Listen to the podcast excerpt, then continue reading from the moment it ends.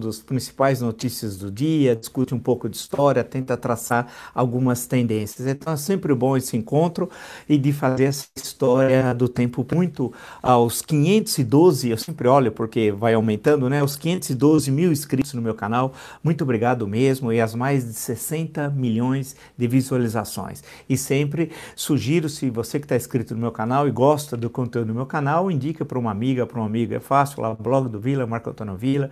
Fala para ativar as notificações, que é aquele sininho, colocar, claro, like no que é, vocês gostaram e utilizar a página dos comentários, né, que é muito legal debater, conversar sempre alto nível, como vocês é, sempre fazem. Lembro também que as três últimas entrevistas nós postamos a, a, a do Carlos, o procurador aposentado Carlos Fernando Lima da Lava Jato, muito boa, assistam, vocês vão gostar.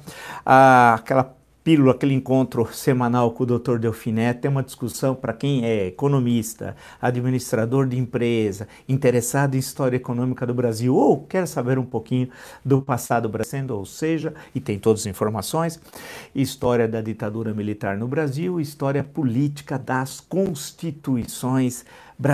Bem, vamos então às questões aqui do nosso meu Brasil brasileiro. Vamos cantar, né?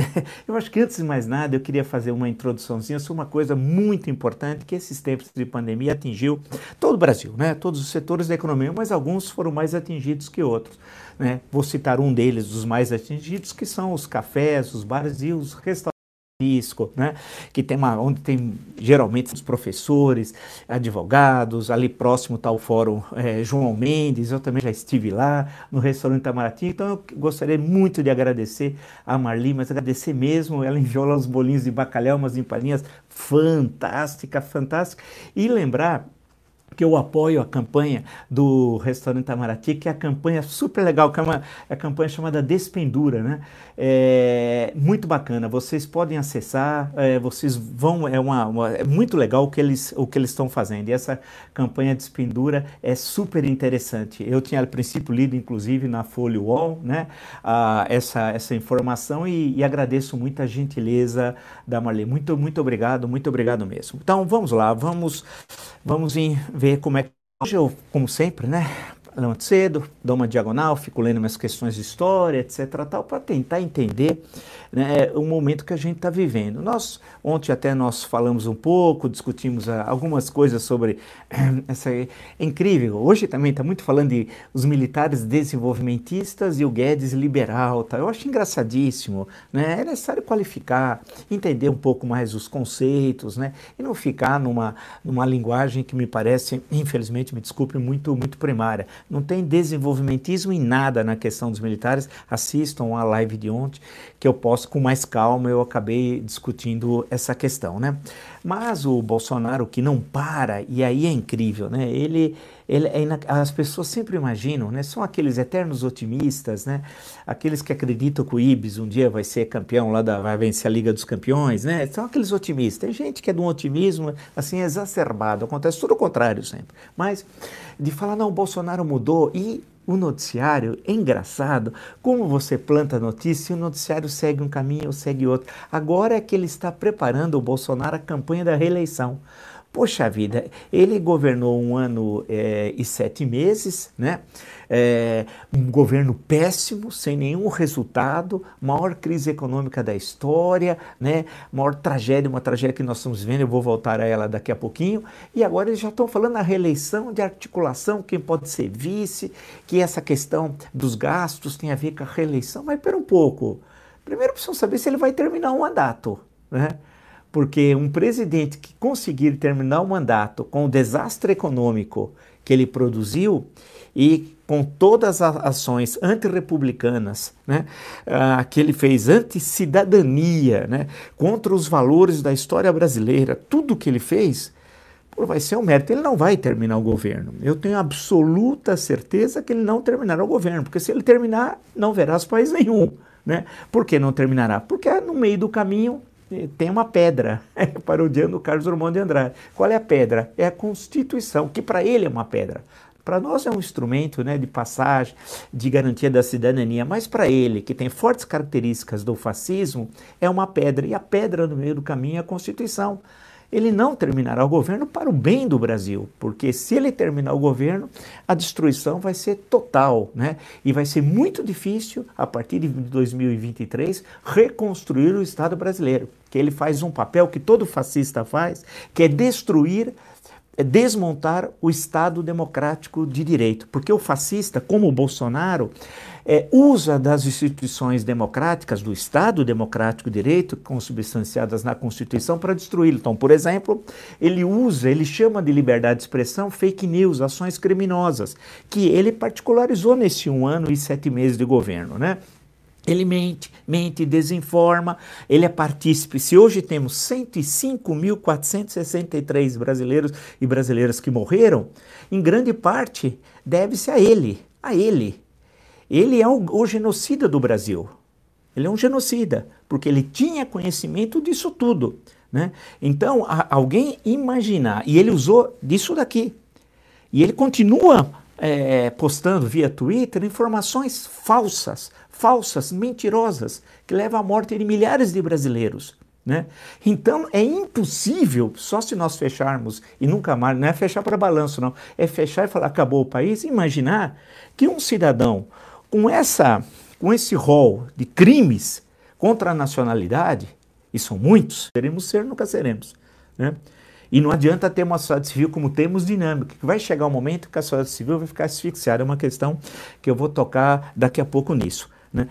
Então ele esteve, o Bolsonaro foi a Belém do Pará tal, e os jornais é, fizeram, repercutiram né, a ida dele a Belém do Pará. E ele foi a Belém do Pará de que forma? Primeiro, ele é, protagonizou, estimulou aglomerações, outra vez, o oposto do que é recomendado, né? Nós já sabemos, não custa recordar. Segundo, estava sem máscara, tem fotos dele sem máscara, encontrando lá algumas pessoas falou da cloroquina outra vez, insistiu falar da cloroquina ah, a, naquela mesma linguagem de sempre, mentindo, dizendo o papel da cloroquina sem momento algum, sem momento algum, falar das contraindicações, dos problemas que, é, cardíacos, fígado, que quem toma cloroquina em situações muito especiais faz três vezes exame, está numa UTI, né? Com toda aquela parafernália que existe nos hospitais ele em momento algum é, falou nisso. Então ele insistiu outra vez na cloroquina. Veja como ele comete sucessivos crimes, porque todas as instituições médicas deixaram bem claro que não é por aí o caminho. O caminho é o isolamento, o caminho são os testes, né? o caminho é usar máscara, evitar aglomerações e aguardar a vacina. Isso todo mundo sabe, vocês já ouviram falar isso não sei quantas vezes. Mas ele continua fazendo inverso e conspirando contra o Brasil e matando brasileiros. Porque um brasileiro pouco informado, ao ver o presidente falar isso, fala, eu, vou, eu vou sair do jeito que está, porque qualquer problema eu tomo cloroquina. Que isso que ele está que ele tá falando, né? E aí acontece essa tragédia, milhões de contaminados, né? E nós com 105, só hoje foram 1.262. Nessa média, nós estamos no, no dia 13 de agosto, faltam 18 dias, esse mês tem 31, né? Nessa média nós podemos, ou vendo uma pequena queda tal, nós podemos chegar, infelizmente, a 130 mil é, mortos, em torno de 125 a 130 mil mortos no final desse mês. Desse mês. E nesse ritmo que nada indica, porque o país é muito grande, se em alguns lugares está diminuindo, muitos, muitos estados está crescendo muito rapidamente. E ele estimula isso. E esses deslocamentos que nós temos internos, né, que num país como o nosso, há muitos deslocamentos, acaba levando de uma área que já estava com a diminuição dos índices, é, acaba recebendo de áreas que está crescendo. Então você tem aquela curva, aquele encontro desastroso. E ele estimula isso. Então, a pergunta é: que Natal nós teremos? Vai ser o pior Natal da história. O Natal com quantos? 160 mil mortos? 170 mil mortos? Será que é isso? Isso é normal? Isso é normal ter 700, 170 mil mortos que poderiam ter sido evitados. E ele disse como ele é mentiroso. É um homem, além de mal, além de fascista, de psicopata, ele é mentiroso, man. Psicopata mente, né? Óbvio, ser redundante. Ele falou que o desemprego gerado é, pelo Covid-19, mas eles não, que é gerado pelo isolamento quando as questões econômicas são produtos do, da Covid-19, não do isolamento. Mas ele fala o contrário, né? dentro do seu discurso criminoso. O desemprego causa depressão e a depressão leva à morte. Isso. E aproveitou para atacar o ministro Mandetta. Se tivesse tomado uma série de atitudes, ele fez o contrário. E vocês têm o testemunho nosso nas lives. Basta pegar até o momento que o ministro Mandetta estava à frente do Ministério da Saúde. Não, não, foi ele. É ele o responsável. É ele. Mas a, a sociedade perdeu a capacidade, sabe do quê? De indignação. Não temos mais indignação no Brasil, eu não entendo. Antigamente ocorreu um fato que para os padrões de hoje seria pequeno, o país estava indignado. Hoje temos mais de 105, quase 106 mil óbitos causados pela, pela irresponsabilidade de um presidente criminoso. E isso é verdade, isso não é avançar a linha. Não, é a constatação de que nós estamos, no dia 15 de maio, o senhor Nelson Teich pediu demissão. Nós estamos hoje no dia 13. Depois da manhã, no, no sábado, três meses sem ministro da Saúde. Que país do mundo isso ocorreu? Nenhum. Ele, e algum país demitiu dois ministros da Saúde durante a pandemia? Também não. Só o Brasil. Poxa vida, mandou o exército para produzir não sei quantas cápsulas de cloroquina que estão lá. Vão, vão, o quê? vão estragar? Ninguém vai usar aquilo. A irresponsabilidade do presidente da República chegou a um ponto nunca visto. Não há presidente, desde Deodoro, Floriano, Prudente de Moraes, Campos Salles, Rodrigues Alves e vai seguindo. Não tem nenhum presidente que tenha feito isso. Eu citei esses anteriores, por exemplo, a partir de Prudente. Vamos pegar a partir dali. Imagina o Prudente de Moraes com a dignidade que ele tinha, Campos Salles. Campos Salles, todo o cuidado que sempre ele teve em relação à coisa pública a coisa pública. Campos Salles era um homem que só fazia política, né? Tanto que quando deixou o cargo ele tinha dificuldade de sobrevivência. Faltava dinheiro, era difícil, porque ele tinha um irmão muito rico ali em Rio Claro e tal, mas ele estava com dificuldades econômicas, era um homem honesto, um homem comprometido com a república, com a coisa pública, primeiro durante o período da propaganda. O período da propaganda é conhecido o período entre o manifesto de 2 de dezembro de 1870 e a proclamação a 15 de novembro de 1889, chamada pela historiografia do período da propaganda. Né? Ele foi deputado nos anos 80 no Império, é um, era um é um republicano, seu irmão Alberto, Alberto Salles também, só que o Alberto Salles depois vai ter divergências políticas sérias com o Campos Salles, né? mas era um homem de mãos limpas, sério, comprometido, era um homem público, não era um político no sentido tradicional. O político passa a mão, o tradicional, né? que é esses aí que estão com o Bolsonaro. Né? O político tradicional passa a mão. O homem público não, o homem público serve a nação, não se serve da nação. Serve a nação. Campos Salles era um deles. Eu imagino essas figuras né? hoje, hoje, vem do Mandrião e toda a sua caterva que conspira contra o Brasil. Então esse homem, pô, só voltou em Belém Pará e disse tudo o que ele vem dizendo. E não acontece nada. As pessoas assistem passivamente. Ele teve aglomeração, não teve máscara, falou da cloroquina, falou que o desemprego é que leva à morte, que causa depressão, atacou o ministro Mandetta e mentiu mais uma vez. Pôs no Twitter uma multidão. Mentiroso! mentiu, porque vocês entram no antagonista, tem o vídeo. Quando você vê, ele mostra assim, quando você afasta, tinha um pequeno grupo, 100 pessoas, 80, era a multidão do Bolsonaro. Isso é interessante para aqueles que dizem que ele tem um terço dos votos, porque aí você percebe, a multidão não era multidão, tinha 80, 100 pessoas, e aquele já aproveita e fala, é, ele tem um terço dos votos. Duvido que ele tenha um terço dos votos num processo eleitoral. Que ele nem vai ter em 22, porque tem a pedra no meio do caminho. Isso. Né? Ah, que nada. Isso aí é uma falácia para você não entrar em campo fazer política. Né? É isso. Bem, aí, essa da multidão, ele é mente mesmo, é um mentiroso, contumaz, né? Bem, faz parte do quadro psiquiátrico, né? Aí, estava vendo nos jornais os vetos. Ele teve mais um veto derrubado. O, curioso é o seguinte: em, em 19 meses de governo, 19 meses, ele já teve 24 vetos derrubados. 24 em 19 meses. O Fernando Henrique, 8 anos, teve 3 vetos derrubados. O Lula, em 8 anos, teve 2. Isso significa o quê? Que há uma. Ele, ele, ele veta coisas absurdas, que a maior parte das vezes o veto não tem razão nenhuma. É um veto contra o interesse público. E é derrubado pelo Congresso. Aí quebra aquela ideia de que ele tem um apoio fantástico no Congresso. O Centrão não tem Centrão. tem no máximo centrinho, como eu sempre venho falado, e as votações reforçam. Olha aqui, em 24 em 19 meses, perdão, 24 vetos foram derrubados. O outro em oito anos teve três, o Fernando Henrique, e o Lula em oito anos teve dois. A demonstração é clara, não tem, não tem mais. Né? Aí fiquei passando aqui as notícias. Falei, vamos ver a história do dinheiro da primeira mulher, da segunda mulher e da terceira, porque ele é conservador nos costumes, né? casou três vezes. Não está resolvido. O dinheiro vivo que a primeira mulher comprou, valor altíssimo, mais de 600 mil reais, valor atualizado, um, um apartamento, comprou com dinheiro vivo. Você imagina? Mais do que aquela mala do Rodrigo Rocha Louros que tinha 500 mil. Ela levou uma mala maior em valores atualizados. E, e aí, como é que se explica? E a segunda mulher, ele nunca, ele, ele podia, hoje é quinta-feira. Eles podiam, sugestão, Jair, o seguinte, já que você não tem decoro, não vou chamar de Sua Excelência, Presidente da República, chamar de Jair mesmo, né?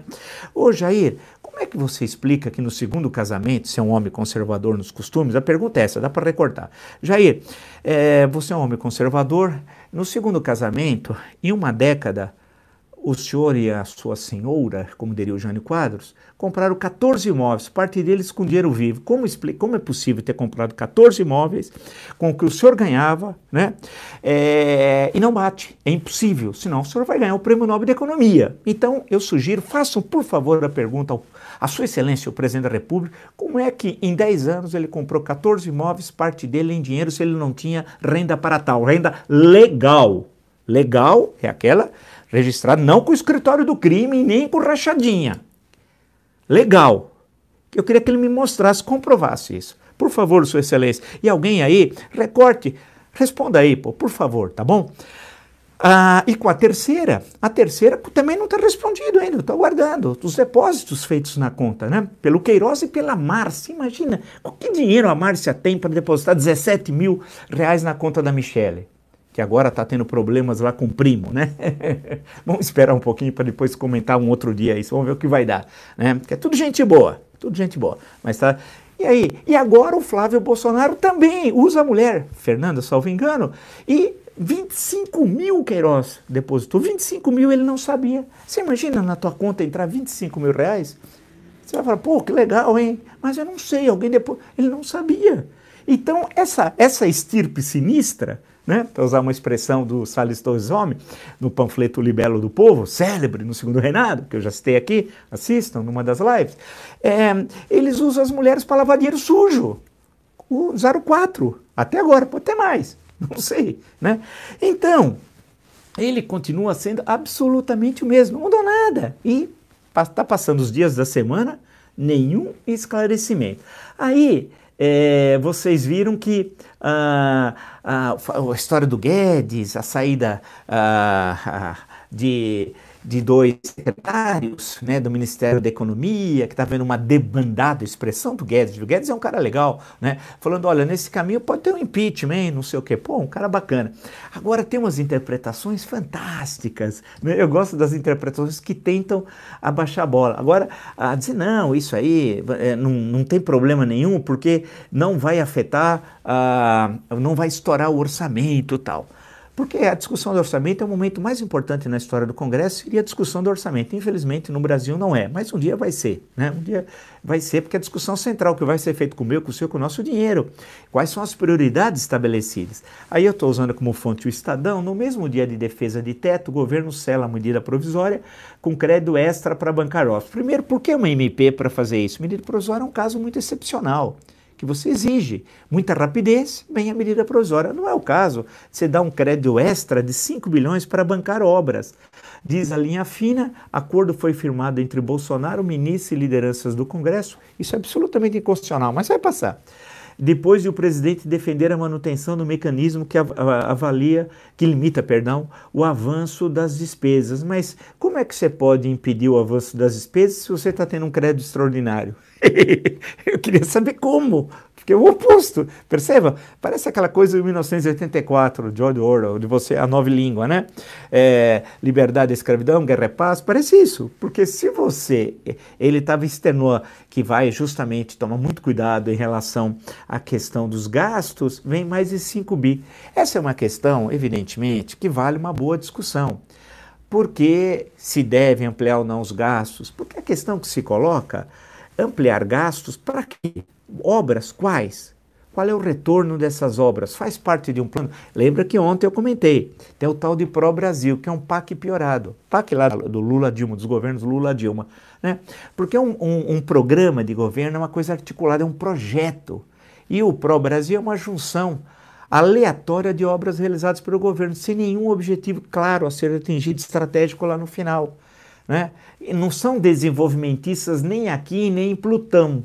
Isso é tudo conversa fiada, porque quando você faz o gasto público, você tem objetivos a serem atingidos. Não é simplesmente fazer obra por fazer obra, asfaltar por asfaltar. Não é isso.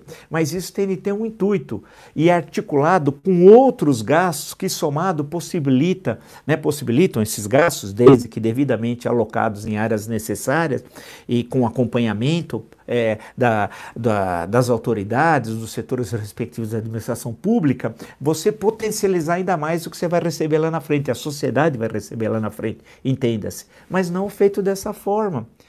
E aí ele reúne naquela cena patética, ele, o Rodrigo Maia, Davi Alcolumbre, uma coisa boba para mostrar uma pseudo-unidade, é tudo papo furado. E o Paulo Guedes continua o mesmo, aquele que odeia livro, quer taxar os livros, porque ele tem ódio por livro. Claro, ele não escreveu nenhum, não gosta, ele diz que leu no original o Keynes três vezes, naquela reunião de 22 de abril, outra farsa, tudo mentira.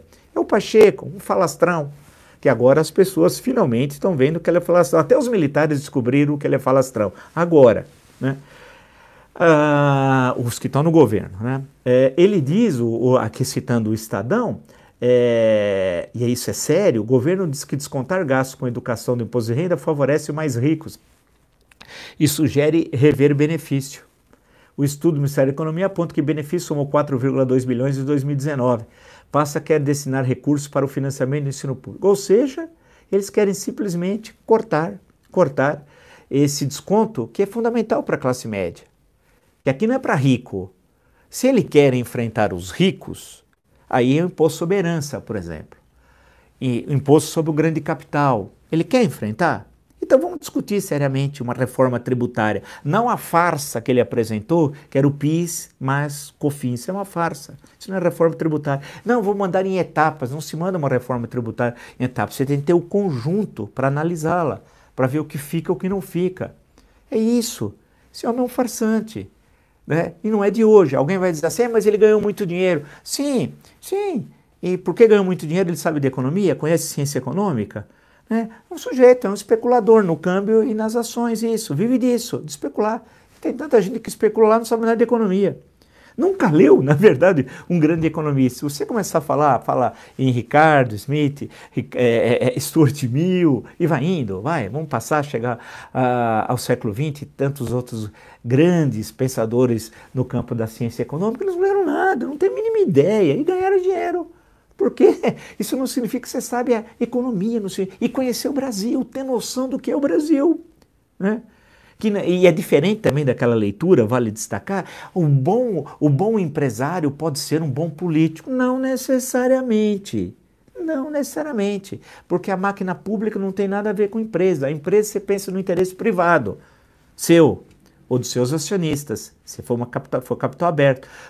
na, na, numa função pública, não, é muito mais complexo. Inclusive, até a forma de decisão é muito mais complexo. Você está pensando no conjunto do país né, ou do Estado, ou da cidade. Isso é uma questão, não tem. Então, nós temos de sair desse mundo rasteiro analítico, né, de que é, um empresário é, é, rico, de, um empresário de sucesso, vai ser um grande, um grande prefeito, um grande governador, um grande. Vai ser coisa alguma, não, isso não, não é condição indispensável.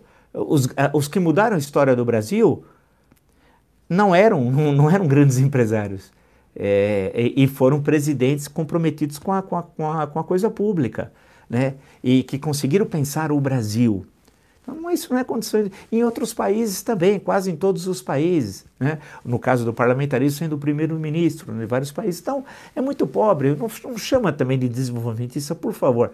Uh, né? O Braga Neto. O Braga Neto nunca leu um autor desenvolvimentista aqui do Brasil.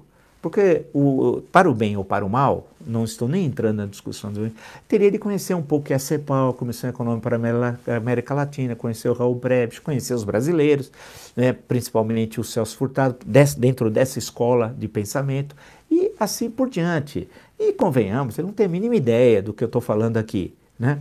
Então, isso não tem nada a ver. Ah, mas aí o, o, Bolsonaro agora, porque ele está tendo apoio do, do Centrão, então apoio. Tem apoio coisa alguma. Insisto, é, derrubado, número de vetos, 24 vetos foram derrubados no Congresso em 19 meses. O Lula, em oito anos, teve dois e o Fernando Henrique, em oito, teve três. Ele teve 24 em apenas 19 meses. Então, ele não tem apoio popular, a visita a Belém, fracasso. Apoio de, né? Tinha 100 pessoas. Ele mentiu, tanto que ele fez, né? Não, 100 pessoas. Fracasso. É, apoio nas pesquisas, no momento que você inicia um processo de debate político, vem essa história que ele parte de um terço, é conversa fiada. É conversa fiada. Ah, mas ele lembra o PT porque está conquistando o Nordeste. Nós já discutimos. Há um limite na questão do auxílio emergencial. Primeiro, primeiro ponto. Há um limite econômico, orçamentário. Né? Você não pensa que você tem condições de fazer isso uh, sem uh, ad eterno. Não tem, não tem porquê. Com a contração econômica maior da história que teremos esse ano, isso significa que a, a receita tributária vai diminuir também. Não é verdade? Isso é óbvio que eu estou dizendo. Né? Para todos, para as prefeituras, para os governos estaduais e para a, a União. Isso é óbvio. E nós temos um rombo na, na, no orçamento, portanto a conta não fecha. Então a grande questão é que é impossível imaginar que vai se manter esse auxílio emergencial dessa forma. Teria de repensar o conjunto, não da forma como o Guedes quer fazer, que é patético, né, que ele tá, a forma como ele está sugerindo aqui. Não, é pensar o país, olhar o país e ter um, no mínimo alguns planos e mais do que isso, ter um projeto. Ele não tem nem planos, nem projeto, não tem nada. Nada, nada, nada. Então, portanto, é, não, é um, não tem partido, né? não tem uma longevidade histórica na região, de presença na região. Estou falando tudo que o PT tinha, tá? PT já estava lá quando Lula assume há 23 anos no Nordeste, uma presença no processo eleitoral desde 1982, né? nas eleições municipais, estaduais e federais, tinha parlamentares, em alguns lugares se conseguiu eleger prefeito, etc, etc, etc. Totalmente diferente do caso dele. Tinha um líder carismático, sabia se comunicar com as massas, não é o caso do dito cujo, naquele momento histórico, entenda-se, a situação econômica brasileira era muito melhor do que a atual e a situação internacional muito muito melhor do que a atual também. Então, é, portanto, é um, não tem, não tem efeito de comparação, não se sustenta. São aquelas análises que em setembro já é diferente da de agosto. Quer dizer, não, não consegue ver qual é a tendência e o fio condutor que os fatos vão passando assim, mas a sua análise, ela tem um fio condutor. É, é, é, é a análise não briga com os fatos e não briga com a história. Né? Portanto, ela tem um fio analítico. Quando eu chamo do fio da Ariana, lembrando do episódio do Teseu, Quinócio, Minotauro, Creta, etc. Tal, né? Estou me lembrando ali. Ah, brincando essa questão, você tem, portanto, quando, é, é, basta analisar a questão estrutural, buscar as estruturas, sair aquela velha história a árvore não oculta a floresta, né? É, que nós estamos falando desde o século XIX, provavelmente eu sempre digo, acho que o primeiro a falar isso foi o Hegel, salvo engano, mas é, é nesse sentido, de ver a, o que está acontecendo. Não dá para, essa análise sobre o Nordeste não se sustenta, sobre reeleição, idem, né? A questão que mudou, não, basta ver, eu citei os exemplos do que ele fez em Belém do Pará, né? Ah, mas tem apoio no Congresso? Também não tem, vide os vetos, né? E ele está desesperado, cedendo tudo para o Centrão. Quando ele está fazendo isso, é sinal de desespero. Porque ele sabe que tem mãos sujas. Ele sabe se o Queiroz falar, ele cai. Ele cai. E ele sai do Palácio da Alvorada para Bangu 8. Ele sabe. Ele tem certeza. Daí o desespero. E isso envolve, inclusive, em novembro, a designação do substituto do ministro Celso de. Ele vai mandar um, um sujeito horroroso, um rastaquera para lá. Pode registrar no campo jurídico. Porque ele precisa ter um homem seu lá. para tentar fazer algum cambalacho. É isso. Nós estamos falando com um homem que se relacionava com pessoas criminosas, com o Adriano, o capitão Adriano, com milicianos durante anos, décadas, décadas. Não é pouco tempo, né? Nós estamos falando alguém que tinha como base eleitoral ali as áreas controladas por milícias, por criminosos, entenda-se. Ele ia no gabinete do Flávio durante 12 anos, às sextas-feiras, despachar. 12 anos. Não é um, não é um dia. São 12 dias, 12 semanas. Não, um ano, 12 anos. Isso, assista a entrevista do deputado Marcelo Freixo, que era naquele momento também deputado estadual. Ele ia lá para mostrar que o gabinete era dele, Jair, e o Queiroz estava todo dia lá, era um homem dele. Então ele sabe, se o Queiroz falar, é o elo fraco dessa situação, cai tudo. A Márcia pode falar. Vamos ver o ministro Gilmar se vai dar ou não um habeas corpus, tal, que é uma questão, ele ele está agora até o momento sendo prudente em relação a essa questão, né? Vamos ver o que vai acontecer. E, não, e tem todas essas coisas do Rio, mas tem mais, tem os inquéritos do STF, lá em Brasília, que são importantíssimos e que estão caminhando. Ele acha que se encontrando com o Dias Toffoli estava tudo resolvido, não é assim. Ele acha que é, ele vive no universo miliciano. No universo miliciano, as relações sociais são diferentes, as relações políticas são diferentes. Existe uma burguesia miliciana nesse universo miliciano, do qual ele fazia parte. Essa burguesia eh, miliciana não é aquela do Marx que controla os meios de produção. Não, essa controla os mecanismos que passam pela estrutura estatal para oprimir a população pobre né, através de apoio às milícias. O que é a milícia? A milícia é uma organização criminosa geralmente oriunda de ex-policiais militares, ex-bombeiros, que controlam uma região economicamente e politicamente. No campo econômico, controlando venda de gás, vendendo proteção, com GatoNet, que são as ligações clandestinas de TV a cabo, né? a, ou a questão do transporte coletivo, alternativo, depende como chama em cada região. Então, e, e matando, cobrando por matar é, inimigos vive disso, eles têm esse controle, né, esse controle territorial, econômico e territorial, e vem de proteção, cobrando de cada morador um X, de cada comerciante um X.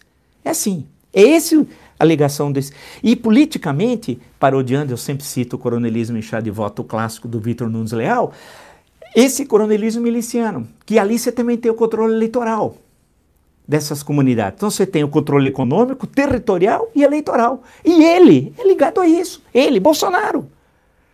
Então, essa, é, essa sociedade tem um universo próprio, que eu chamo de universo miliciano. E tem uma burguesia própria, que é a burguesia miliciana, do qual ele faz parte.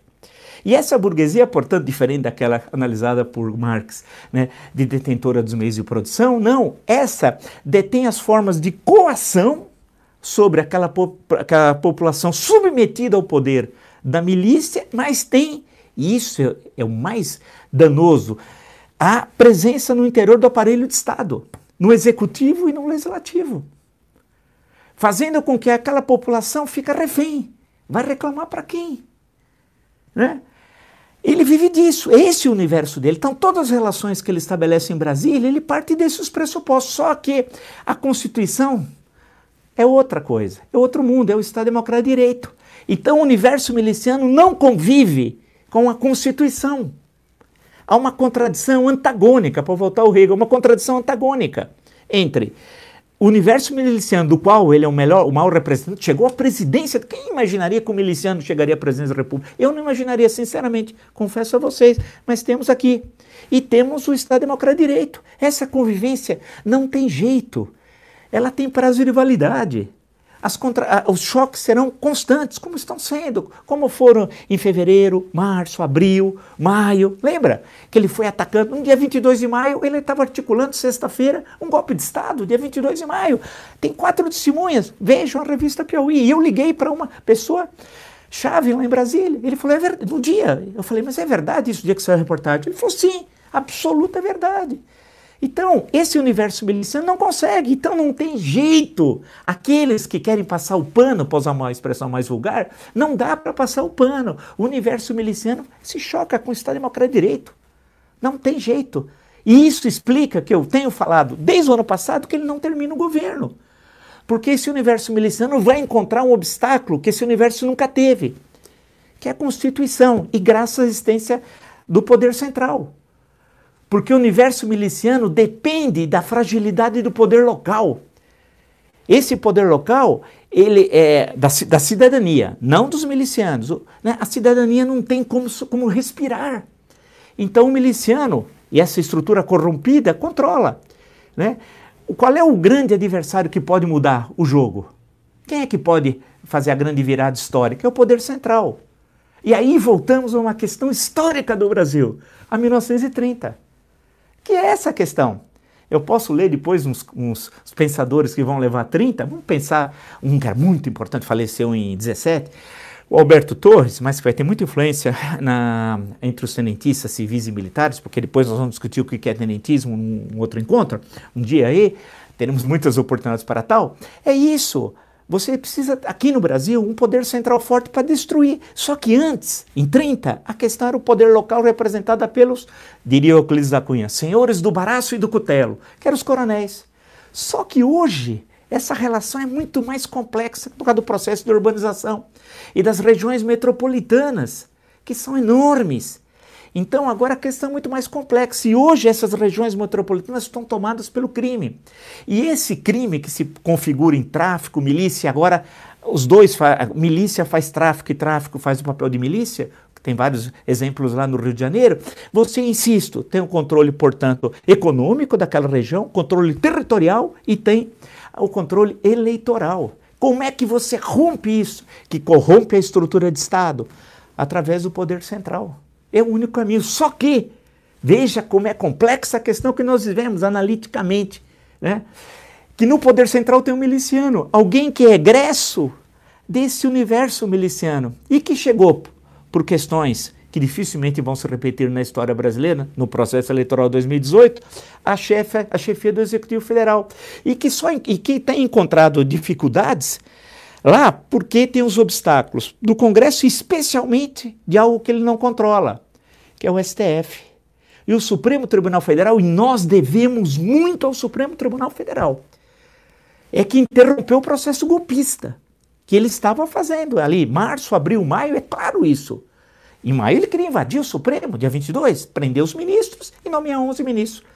Isso é golpe de Estado, isso é rasgar a Constituição por ditadura. Né? É essa a questão, acho que deu para. Isso em termos analíticos, legal. É, eu, não, eu não gosto de análise, sabe, chão, primárias. Vamos pensar um pouco e olhar a nossa história e compreender os grandes intérpretes do Brasil. Né? Eu acho que esse é o nosso caminho. Vamos lá. Então é isso. Agradeço a todos vocês que eh, me acompanham, já são 512 mil inscritos e sempre digo, você que está inscrito no meu canal e ah, gosta do conteúdo, gosta das entrevistas, Sugira um amigo, uma amiga, é fácil, lá, blog do Vila, Marco Antônio Vila, fala para ativar as notificações, colocar like no que gostaram, né? Tem um, uh, um monte de coisa interessante lá, usar a página dos comentários, o que vocês bem fazem. Assisto as últimas entrevistas, eu lembrei do professor Delfineto, naqueles encontros semanais que nós temos. A questão de correção monetária é muito legal ver a discussão histórica disso, o efeito econômico. Veja que nós queremos aqui sempre qualificar a reflexão, sair dessa coisa chão tão primária como nós temos. Né? Não é que é uma característica brasileira, é do momento histórico.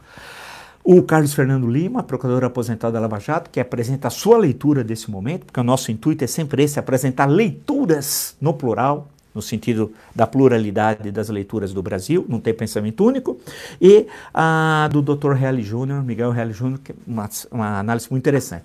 Amanhã nós vamos, inclusive, ter mais duas entrevistas que vamos passar para o final de semana também. E na semana que vem, então, está super animado as coisas que nós já já já está tudo tudo arrumado. Lembrar que no www.cursosdovila.com.br vocês encontram os dois cursos e as, todas as informações que nós estamos oferecendo lá, história política das, das constituições brasileiras, história da ditadura militar. Então, nos encontramos amanhã. Até!